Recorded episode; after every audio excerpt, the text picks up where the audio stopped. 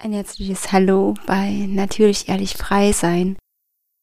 Heute mit einem besonderen Interview mit einer wundervollen Frau, die uns teilhaben lässt, wie sie krankhaft narzisstische Strukturen erlebt hat, wie sie hingeschaut hat, was sie erlebt hat und ja, wie sie auch ein Stück weit da rausgekommen ist, Veränderungen geschaffen hat und Heilung in ihr Leben gebracht hat. Und in diesem Prozess nimmt sie uns mit, lässt uns eintauchen und ich lade dich ein, ja, einfach zu lauschen, dir vielleicht auch einen Zettel und einen Stift mit an die Hand zu nehmen und einfach deine Learnings mitzuschreiben, deine Aha-Momente. Vielleicht erkennst du dich in der einen oder anderen Situation auch wieder.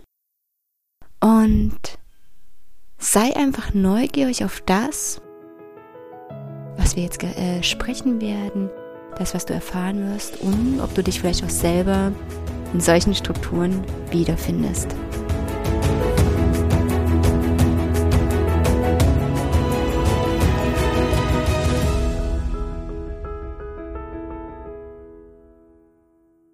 Ich freue mich darauf, heute mit einer wunderbaren Frau eintauchen zu dürfen in ihre persönliche Geschichte rund um das Thema Narzissmus, frei leben, frei sein, eigene Grenzen erkennen und sprengen.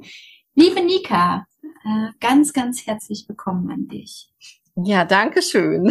schön, dass es dich und dieses Projekt gibt. Ja, ein Herzensprojekt, ein Herzensprojekt. Es geht ja mir vor allen Dingen darum, wirklich Geschichten über narzisstische Beziehungen nach außen zu tragen und vor allem ungesund narzisstische Beziehungen ich wollte komplett eintauchen, sofort ins kalte Wasser springen. Wie hast du solche Beziehungen erfahren, erlebt? Ähm, nimm uns doch einfach mal mit und wir hangeln uns dann durch die Geschichten durch. Okay. ja, also meine, ich sag mal so, meine erste Begegnung mit Narzissmus war mir gar nicht bewusst, dass es eine äh, Begegnung mit äh, Narzissmus ist äh, ich sag mal, die zweite Begegnung, die sehr einschneidend war, weil das eine Beziehung mit dem Vater meiner Kinder war, die hat das Thema überhaupt, also irgendwann im Lauf der Jahre mal so an die Oberfläche gebracht. Also ich, meine erste Begegnung ist eben meine Mutter und das war mir bis vor gar nicht langer Zeit überhaupt nicht wirklich klar. Also das ist ja wie, wenn man, ey, da, da gibt's so einen blinden Fleck, ne? Da äh, da, da geht's einfach irgendwie nicht weiter. Und ich habe, äh, wie gesagt, meinen äh, jetzigen Ex-Mann und den Vater meiner Kinder sehr früh, sehr jung kennengelernt. Ich war knapp 18. Ich bin auch sehr früh von zu Hause ausgezogen, nämlich mit 16. Das hatte Gründe, weil es mit meiner Mutter gar nicht mehr ging. Aber ähm, warum, das war mir nicht so klar. Und ähm, ja, ich habe dann diesen Mann, also auch meine erste Liebe kennengelernt und der war ganz toll. Der war, war, ist immer noch Musiker und äh, also das war so für mich ja auch das, was ich immer wollte, so Musik und Bühne und Theater und Schauspiel und der hat mir im Prinzip die Türen geöffnet. Also der hat mir einfach diese Welt auch so ein bisschen gezeigt. Und äh, das war der erste Mensch, der mich auch tatsächlich bestätigt hat. Also der der mir tolle Dinge gesagt hat, wie talentiert ich bin und äh, wie großartig das alles ist und dass ich das unbedingt machen muss und dass ich eine tolle Sängerin bin und das war natürlich für mich, das also das war total toll, weil das kannte ich überhaupt nicht. War dann auch schwierig anzunehmen, aber es war ganz, ganz toll. Und dann ja, habe ich. Nika, darf ich da gleich nachfragen, weil das mich sofort interessiert. Wenn du sagst, er hat dich bestätigt, war das am Anfang wirklich ganz, ganz viel, so dieses typische Love-Bombing, was man dann kennt, mit Komplimenten überschütten und vielleicht auch Geschenkchen nett ausführen, was auch immer? Oder war das über eine längere Zeit tatsächlich? Ähm, naja, das war, ich sag mal, das war schon, nein, also definiere längere Zeit, ne? Also, ich sag mal so, die ersten Monate war das auf jeden Fall so. Äh, eigentlich die ersten Jahre aber mit Abstufung. Also es gab Einschnitte zwischendurch. Also im Nachhinein, wenn ich so zurückgucke, dann gab es nach einem halben Jahr einen Moment, wo ich aus heutiger Sicht sagen würde, lauf, so schnell du kannst, lauf. Ich gerade Gänsehaut, Wahnsinn. ja. Aber das habe ich natürlich damals nicht kapiert. Ähm, und ähm, ja, der hat, wie gesagt, am Anfang war das wirklich so ganz, ganz viele Komplimente und wir haben ähm, dann auch, ich sag mal, versucht, zusammen Musik zu machen. Das hat spannenderweise von Anfang an nicht funktioniert. Also das, das ging irgendwie nicht zusammen. Aber ich habe mir da halt nichts weiter dabei gedacht, weil es war total neue Welt und das erste Mal verliebt. Ich meine, da weißt du sowieso ja noch nicht so, was eigentlich alles so abgeht. Und dann, wie gesagt, die große, weite, weite Musikwelt und so. Und ähm, ja, und nach einem halben Jahr gab es ähm, einen Moment, äh, da war ich bei ihm. Also wir haben in Hamburg gewohnt beide, aber am äh, unterschiedlichen Enden von Hamburg. Also ich hatte hat zu mir mal so eine halbe, dreiviertel Stunde Weg mit Bus und Bahn. Und ich war bei ihm und ich hatte damals einen Job in einer Bäckerei und musste ganz, ganz früh morgens aufstehen, weil ich dort gearbeitet habe. Und ich habe mich also so leise wie nur irgend möglich bewegt, weil ich wollte ihn ja nicht wecken. Das wusste ich schon, das hat er nicht so gern. und ähm, ja, und dann bin ich halt aufgestanden, ganz, ganz leise und habe geduscht. Und während ich unter der Dusche stand, habe ich einen unfassbar lauten Knall gehört und habe mich total erschrocken und wusste überhaupt nicht, was passiert ist. Bin also nackt, nass unter der Dusche raus, völlig, oh Gott, oh Gott, was ist passiert? Und dann stand dieser Mann, also der hatte so ein Hochbett mit einer Leiter und neben der Leiter war ein großer Standspiegel. Und dieser Mann stand vor dem zerbrochenen Standspiegel. Und ich dachte, oh Gott, der ist da irgendwie reingefallen oder keine Ahnung. Äh, und dann habe ich so Blut an seiner Hand gesehen. Und dann hat der diesen Standspiegel zerschlagen mit der Faust, weil er geweckt wurde, weil er durch mich geweckt wurde. Das war der Moment, wo ich hätte laufen sollen. Aber was habe ich gemacht? Ich war total geschockt, also und habe gedacht, oh Gott, oh Gott, oh Gott, oh Gott. Dann sagte er, ich fahre jetzt ins Krankenhaus. Und dann halt auch so der Klassiker, ich fahre jetzt ins Krankenhaus. Ich habe gesagt, soll ich dich fahren? Du kannst doch so nicht fahren. Oh Gott, oh Gott, ganz aufgeregt. Und er sagte, nein, ich fahre. Und dann äh, ist er gefahren. Ich saß daneben, habe so gezittert. Und er hat mir dann auf dem Weg ins Krankenhaus gesagt, was ich zu sagen habe, was passiert ist. Nämlich, dass er von dieser Leiter gefallen und in den Spiegel gefallen ist. Das habe ich dann auch brav gemacht und hatte, war, bin dann auch zur Arbeit gefahren und habe dann nach, ich weiß nicht, zehn Minuten auf der Arbeit einen Nervenzusammenbruch gekriegt und bin dann nach Hause geschickt worden, weil ich nur noch gezittert habe. Ich habe ja auch da nur diese Geschichte erzählt. Es war also überhaupt nicht logisch, warum ich so so durch den Wind war, weil es ist nichts Schlimmes passiert.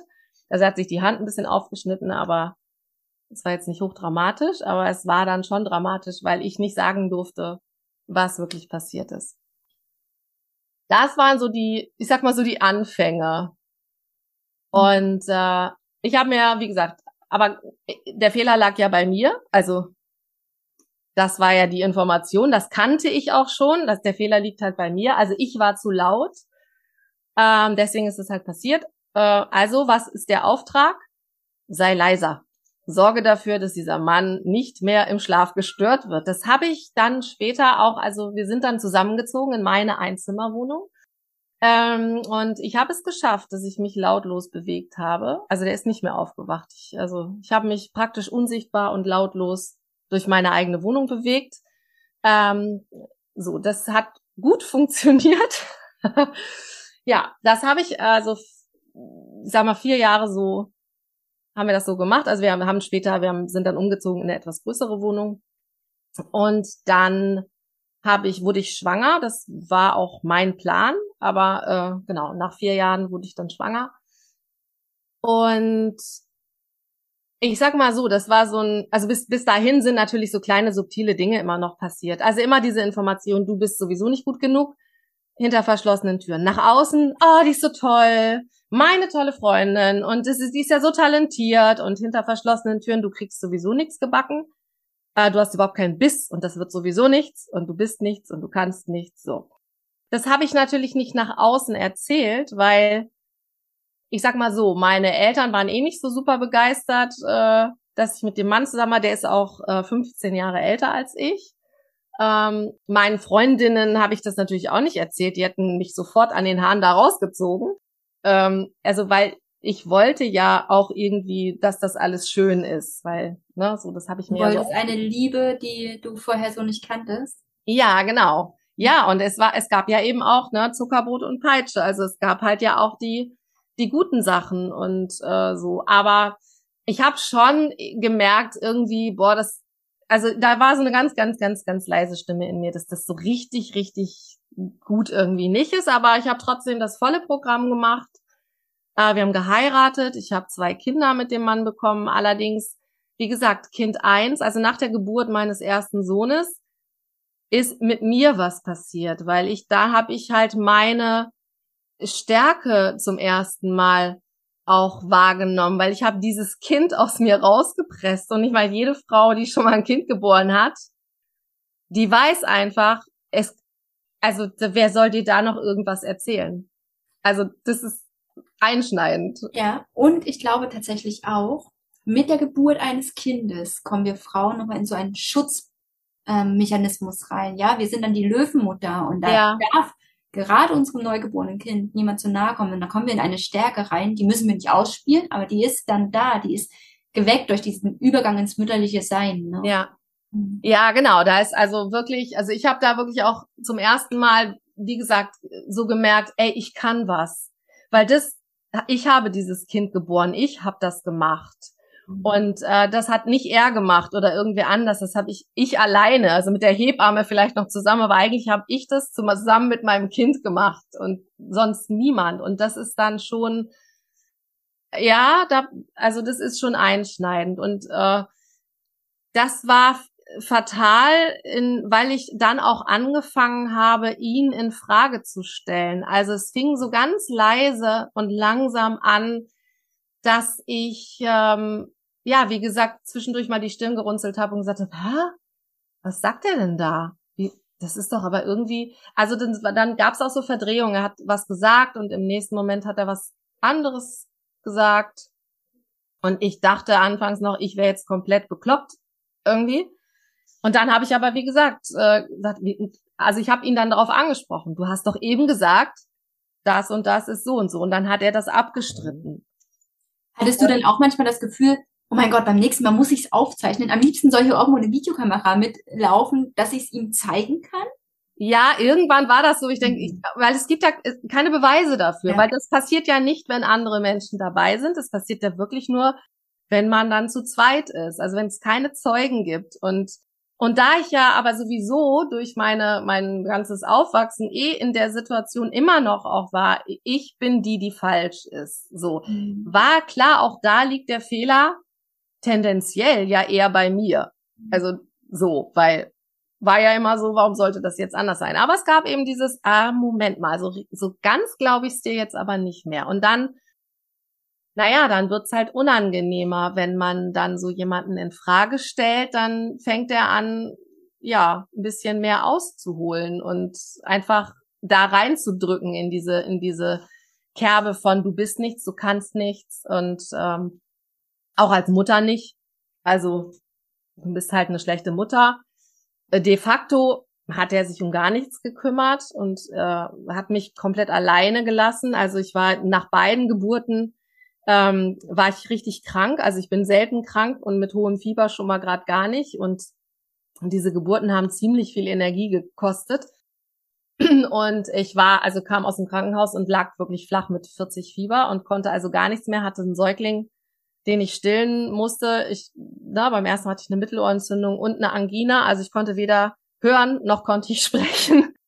Und lag mit einem Baby alleine im ersten Stock und der Mann lag unten auf dem Sofa und hat einmal gefragt, ob ich irgendwas brauche. Und ich brauchte in der Sekunde nichts. Und dann war halt für den Rest des Tages musste ich halt sehen, wie ich da oben zurechtkomme. Und äh, so das ist einfach so ein ausgeliefert sein, also diese diese Art von Machtspiel oder also wirklich so, äh, ne, man ist halt also in, im Wochenbett ist man einfach unfassbar verletzlich und das also ich glaube, das ist einfach, ja, der hat schon gespürt, dass da irgendwie jetzt eine andere Kraft kommt und äh, da hat es einfach gleich im Keim versucht zu ersticken. Und so zog sich das dann durch. Also der Herr hat dann auch später dafür gesorgt, dass ich praktisch nicht aus dem Haus kam. Also er war so der große Musiker, also ist jetzt auch keine Berühmtheit, aber ähm, also er hatte dann immer irgendwelche Projekte und Bands und dann war er in seinem Arbeitszimmer und ah, musste ganz wichtig irgendwie arbeiten. Und Mutti musste sich dann mal bitte auch leise, weil die Kinder stören halt ja genauso, die müssen bitte auch leise sein. Wir müssen also alle möglichst leise sein, damit der Herr in seinem, keine Ahnung, künstlerischen, was auch immer, da nicht gestört wurde. Was praktisch ausgeschlossen war mit zwei Jungs, die relativ dicht aneinander waren und sehr laut und sehr körperlich waren. Und das war halt immer Stress. Also ich war permanent unter Hochspannung, weil ich diese Kinder versuchen musste, ruhig zu halten und ihn irgendwie möglichst besänftigen musste. Und ähm, ja. Wie hat sich denn das körperlich bei dir gezeigt? Du hattest ja im Wochenbett schon gesagt, ne? Mittelohrentzündung, was übrigens für Abgrenzung steht, Angina, nicht die eigene Wahrheit sprechen, Feuer ist das innere Feuer, was oder Wut, die ausbrechen möchte.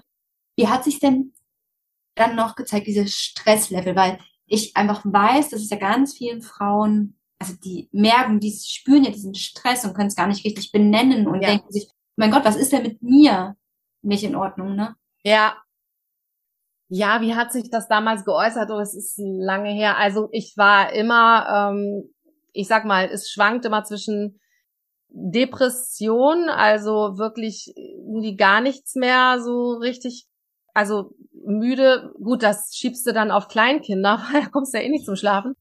Ähm, aber einfach so, so ja, dep depressiv schon. Ähm, aber auch und dann zwischendurch halt mit, mit solchen Ausbrüchen. Also das ist dann wirklich aus mir rausgeplatzt. Also ich bin halt schon grundsätzlich ein sehr impulsiver Mensch und ich kann halt nie dauerhaft was unterm Deckel halten. Also es ist dann wie so ein Dampfdrucktopf, der dann irgendwann, wo der Deckel wegfliegt, also irgendwann platzt es dann. Und dann kommt es natürlich an der falschen Stelle raus, aber das irgendwann musste das dann halt so raus und das ich war komplett die ganze Zeit, ich war permanent eigentlich überfordert. Mhm. Also, und ich habe diese Überforderung wieder ähm, als mein Versagen natürlich angesehen. Also ich schaff's nicht als Mutter. Ich bin aber auch selber schuld. Was kriege ich auch zwei Kinder? Äh, was kriege ich überhaupt ein Kind und und ne so zwei dann noch so dicht hintereinander? Das ist äh, selber schuld. Hätte ich ja nicht machen müssen. Ähm, und jetzt sitze ich da und kann meine Kinder auch nicht so richtig toll finden, weil weil ich halt komplett überfordert bin die ganze Zeit. Und ähm, ja, es war, es war permanent, also es war wie so ein Tanz auf rohen Eiern. Also es war immer so, wo ich dachte, boah, ich muss hier irgendwie alle irgendwie in Schach halten, dass der Typ nicht ausrastet. Also, dass der nicht, aber wenn ich ausraste, okay, dann bin ich halt die hysterische Kuh, aber wenn der ausrastet, das geht gar nicht. Also, das, das dürfen wir irgendwie hier nicht. So. Ist das öfters mal trotzdem passiert, dass er ausgerastet ist? Weil da steckt ja wirklich eine Angst dahinter, wenn du das so erzählst. Ja, ne? also er ist, er hat das später, das spitzte sich mit den Jahren ja immer mehr zu. Ähm, er hat irgendwann mal angefangen zu sagen, ähm, wenn du mich verlässt, dann bringe ich mich um. Dann, wenn du mich verlässt, bringe ich uns alle um. Äh, also, und äh, das war immer mal so eingeworfen. Das war jetzt nicht so permanent, sondern immer mal so im richtigen Moment mal im, während des Autofahrens weiß ich noch eine Situation. Wir sitzen im Auto, er fährt, ich natürlich fährt er. Absurde Idee, dass ich fahren würde. Ähm, und sagt halt, während der Auto fährt, wenn du mich verlässt, dann äh, bringe ich mich um. Aus der kalten heraus. Einfach ja, ohne, einfach so. Mhm. Einfach mal so eingeworfen. Mhm. Und dann weißt du einfach, okay, ich muss da, ich muss da mal so ein bisschen aufpassen irgendwie und immer, immer alle Eventualitäten irgendwie im Blick halten. Mhm. Und das war permanent, also es war eigentlich Dauerstress. Ja, und das Krasse ist, was dadurch ja passiert, unser Körper kommt ja wie in so eine Suchtspirale. Er braucht ja auch diese Art der Hormonausschüttung, um sie überhaupt richtig spüren zu können. Denn wenn die nicht da ist, ist ja, ist irgendwas falsch. Ja. ja also so reagiert ja dann der Körper und er braucht es ja dann auch wieder. Und du hast ja schon gesagt, dass sich das immer mehr zugespitzt hat. Ja. Und du hast ja Gott sei Dank von deinem Ex-Mann erzählt. ja. Das heißt, es war dann irgendwann so zugespitzt, dass du gesagt hast, hier muss ich raus. Ja. Ja, genau. Das war dann ähm, sieben Jahre, also ich habe es, glaube ich, wie lange habe ich es denn ausgehalten? Ähm, die, die Kinder waren halt noch sehr, sehr, sehr klein. Es gab halt irgendwann den einen Moment, der später, ich habe das nie so genannt und ich habe auch nach wie vor noch Schwierigkeiten, das so zu nennen. Also ein Psychologe hat mal gesagt, es war eine Vergewaltigung. Ich sage, naja, ich habe einfach so getan, als ob ich schlafe. Äh, da kam er betrunken nach Hause und hat sich sein eheliches Recht äh, so mhm. genommen. Und ich habe das, ich habe mich nicht gerührt. Ich habe einfach gedacht, sag nichts, tu nichts, dann ist es auch vorbei, gleich wieder. So war es dann auch. Und ich bin aber dann am nächsten Morgen aufgewacht und wusste, das war der finale äh, Schnitt, das geht nicht mehr. Ich kann hier nicht mehr bleiben. Das kann ich so mit mir nicht mehr machen lassen. Das ist jetzt einfach, da war jetzt wirklich die Grenze so weit überschritten, das geht jetzt einfach nicht mehr. Und ähm, ja, ich habe dann also überlegt, was ich was ich mache. Und ich hatte damals, das ist auch so eine Nummer. Also wir hatten ein Auto, das habe ich bezahlt, das gehörte aber ihm also auf dem Papier und die Schlüssel waren seine so und, und ich hatte dann ein eigen an noch ein Auto, also ich hatte dann irgendwann auch ein Auto, nachdem ich gesagt habe, du, das ist ein bisschen blöd mit zwei Kindern, wenn du schön zur Arbeit fährst und ich muss dann mit den zwei Kindern und einkaufen und ne, ich, dann hat er damals gesagt, wenn du ein Auto willst, dann kauf dir doch eins. Obwohl du ja eigentlich schon eins hattest. Ja, ich hatte ja schon eins gekauft und ich hatte vor allen Dingen kein Einkommen. Also ich war ja im Erziehungsurlaub. Also ich hatte, ne? Ich hatte ja kein wirkliches eigenes Einkommen und dann dachte ich, ja, wie soll ich mir jetzt ein Auto kaufen? Das ist ja. Hm. Dann habe ich damals aber mit einem Bekannten zusammen mir so einen alten Polo gekauft. Also wir haben dann so Carsharing gemacht, jeder so die Hälfte. Und dieses Auto stand gerade ähm, nicht direkt vor meiner Tür, weil das eben ne, der Bekannte hatte und es war also irgendwie in der in der Stadt. Und ich äh, habe dann überlegt und dachte, scheiße, jetzt muss ich das Auto holen, weil sonst kommen wir ja hier gar nicht weg. Und ähm, ja, dann habe ich also die Kinder angezogen. Wie alt waren die beiden? Die waren anderthalb und drei. Okay. Mhm. Ja, dann habe ich die angezogen. Und ähm, nee, da, da ging noch so ein paar, ach, das, oh Gott, das war der Tag, ey das war so der, also ich bin schon so aufgestanden und dann meine kreativen Söhne haben dann im Kinderzimmer derweil, während ich im Bad war, die Penatencreme-Dose entdeckt und haben damit ihr Kinderzimmer verschönert. Sehr kreativ. Sehr kreativ, war aber bei mir das war, also das ging, da ging nichts mehr. Ich bin dann echt ausgerastet. Ich so, wow. Ähm, natürlich musste ich leise ausrasten, weil der Mann schlief ja noch. Also äh, nur gesagt, so, wir müssen uns jetzt anziehen. So. Und dann habe ich die angezogen und war gerade an der Wohnungstür und dann tauchte er also aus dem Schlafzimmer Auftritt. Was machst du da? Und ich habe gesagt, ich gehe jetzt.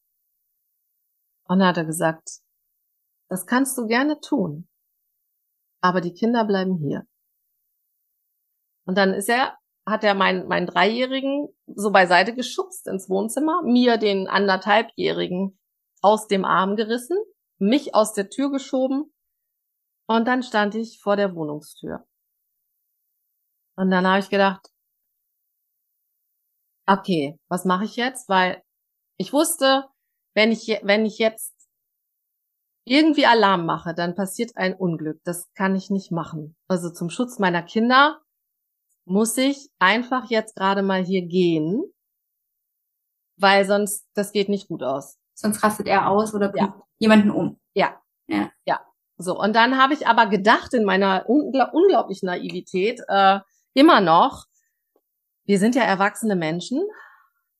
Wir beruhigen uns jetzt einfach mal kurz und morgen sprechen wir. Und für mich war in dem Moment vollkommen klar, er zieht aus, ich zieh, ich gehe in die Wohnung, ich bin mit meinen Kindern in der Wohnung und er, er zieht halt aus und das ist, war für mich tot, es gab nichts anderes.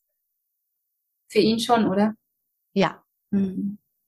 Ich bin am nächsten Tag nicht mehr in unsere gemeinsame Wohnung gekommen, weil er noch am selben Tag das Schloss ausgebaut hat und ein anderes eingebaut hat. Ähm, ich hatte keinen Zugriff mehr auf meine Kinder und habe, weiß nicht, drei Tage später einen Brief von einem Anwalt bekommen, der mir verboten hat, meine Kinder zu sehen um mich dem Haus zu nähern, weil ich äh, praktisch gemeingefährlich wäre. Ja, und dann habe ich da gestanden und dachte, das ist alles, das kann alles gar nicht wahr sein. Das ist ja ein ganz schlechter Scherz. Also Hollywood ist ein Scheiß dagegen. Ja, und dann ähm, habe ich befreundete, ähm, also ein befreundetes ein, das Paar, mit dem, mit dem wir haben so eine Doppelhochzeit gemacht. Die sind beide Anwälte. Die waren aber damals noch im Referendariat, also noch ganz am Anfang. Und die habe ich halt angerufen und gesagt, was meinen jetzt? Und die haben damals gesagt, ey, halt mal erstmal den Ball flach und äh, wir gucken mal. Also erstmal nichts machen hier und so. Im Nachhinein wusste ich halt, größter Fehler ever. Ähm, aber damals war es halt so. Und ich war immer noch, ich habe gedacht, ey, ich mach das, wir kriegen das auch hin. Wir sind doch erwachsen und das, ey, für unsere Kinder. Also, und ich habe immer nur gedacht, äh, ich muss aufpassen, dass den Kindern nichts passiert. Und äh, wir müssen einen Weg finden. So. Aber andere kriegen das ja auch hin. Ja. Aber in diesem Fall halt nicht. Es hat dann fünf Jahre gedauert bis ich also mit zwei psychologischen Gutachten äh, praktisch meine Kinder zurückbekommen habe. Und äh, aufgrund des Schreibens, dass du gemeingefährlich wärst. Ja, es kam dann noch dazu, dass ich psychisch krank bin.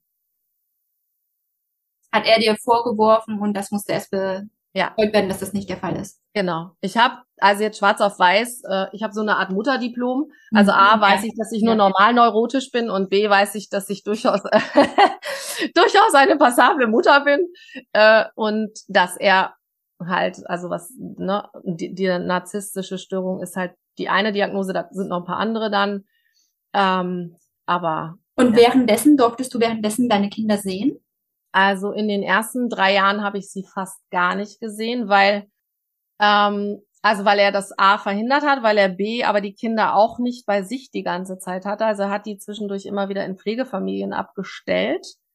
Ja, weil, das hat er mir dann mal gesagt, in einem Vier-Augen-Moment, äh, hat er mir gesagt, du, ich will die Kinder nicht, aber ich sorge dafür, dass du sie auch nicht kriegst. Und dass sie in Pflegefamilien waren, war dem Jugendamt, dem Gericht scheißegal? Ähm, ja. Also, ich sag mal so, damals war das ja gerade total in, dass Väter so mehr Rechte bekommen haben. Und beim Jugendamt arbeiten ja meistens Frauen. Und so ein Narzisst, sag ich mal, der hat das ja ganz gut drauf mit diesen Frauen und mit den Frauen mit dem Helfersyndrom. Und wenn dann da so einer ankommt, der das so ganz toll darstellen kann, was für ein treu, fürsorglicher Papa er doch ist und dass er nur das Beste für die Kinder will und dass er aber jetzt gerade irgendwie, keine Ahnung, was er denen da alles erzählt hat. So, und dann hat er die jeweils immer wieder abgeholt, wenn er dann mal wieder irgendeine Frau gefunden hat und dann so einen auf Beziehung gemacht, dann hat er sie abgeholt und dann, wenn, wenn die irgendwie mitgekriegt haben, ah, irgendwas ist da vielleicht doch ein bisschen komisch, ist er einfach umgezogen. Neuer Wohnort, neues Jugendamt, neues Spiel. Und ich wusste in den drei Jahren meistens erst dann, wo die überhaupt sind, wenn ich Post vom Jugendamt bekommen habe wegen Unterhaltszahlung. Also so, die Kinder Und wie war das mit dem Sorgerecht bei euch? Das Sorgerecht haben wir ja beide gehabt, weil das ja damals ja. auch so war, wenn man dann auch verheiratet war. Genau. Und darum ging es ja jetzt, also le letztlich dann irgendwann auch, wer, also das im, also die Scheidung ging relativ schnell, da waren wir uns ja einig. Und dann ging es halt noch um, um das Sorgerecht. Und äh, das hat eben ewig gedauert. Und das war mir auch nicht klar, dass, also für mich war auch da unvorstellbar, dass so ein Prozess mehrere Monate dauert, weil ich denke, die Kinder sind ja noch so klein. Das ist ja, das ist ja deren ganzes Leben. Also du kannst ja nicht, ein halbes Jahr ist ja für so einen anderthalbjährigen, das ist ja, das geht ja nicht. So. Und die Mutter, die dann plötzlich weg ist, also das wusste er ja nicht, ob ich, also ich war ja weg. So einfach. Und ähm, ja, und dann waren sie, dann gab es noch so ein paar Zwischenfälle mit den nächsten Freundinnen oder mit der einen hauptsächlich. Äh, das ist war auch mal sehr sehr amüsant, war diese Freundinnen, die er dann so hatte. Die waren ja, ich war ja dann immer die Böse. Also ich war ja die böse, böse Ex-Frau und die böse Mutter, die sich überhaupt nicht um ihre Kinder kümmert. Und in dem Moment, wo die selber Opfer wurden, haben sie mich angerufen und haben mir ins Ohr geheult. Das ist alles so furchtbar und ihr bedroht mich und oh, ich habe Angst. Ja, sag ich. Verstehe ich. So und ähm, in der letzten, also in der der die letzten zwei Jahre, ähm, wie gesagt, da löste sich das insofern ein bisschen auf, weil die diese Freundin dann eben mich in einer Nacht- und Nebelaktion da in die Walachei gelotst hat, in den Osten, in den tiefsten Osten äh, weil sie bedroht wurde. Das war auch krass. Sie hat mir das vorgespielt. Ich so und ich habe einfach nur gedacht, so jetzt ist der Ofen aus, weil der hat meine Kinder. Und wenn der jetzt kurz davor ist, Amok zu laufen, dann lass ich nicht meine Kinder bei dem. Ich hoffe, du konntest in dieser Folge wirklich einiges für dich mitnehmen. Vielleicht befindest du dich selber auch gerade in so einer Beziehung, egal ob mit deinem Partner, Geschäftspartner, Eltern, Freunden, wo auch immer diese Strukturen kommen ja immer wieder auf uns zu, wenn wir sie in uns nicht geheilt und angesehen haben. Vielleicht magst du auch deine Learnings mit uns teilen, kannst du direkt hier in den Kommentaren schreiben. Ich lade dich auch herzlich ein, in die regelmäßigen Austauschgruppen zu kommen. Die Termine findest du auch in den Shownotes und auf meiner Homepage, so dass du ja einfach noch tiefer in die Themen eintauchen kannst und ich hoffe, dass wir uns auch jetzt auf einem anderen Weg nochmal begegnen und du dein Leben noch freier leben kannst. Könntest du dich in dieser Folge wiedererkennen? Hast du für dich einfach ein paar Learnings mitgenommen? Schreib sie sehr gerne in die Kommentare und teile sie mit uns. Schreib dich direkt in den Newsletter ein, um einfach auch weitere Impulse zu erhalten und zu sehen, wie du dein Leben noch freier gestalten kannst. Und schreibe mir sehr gerne auch deine Fragen, um in den Austausch zu gehen, so dass ich auch meine Folgen noch besser daran anpassen kann, was euch gerade bewegt.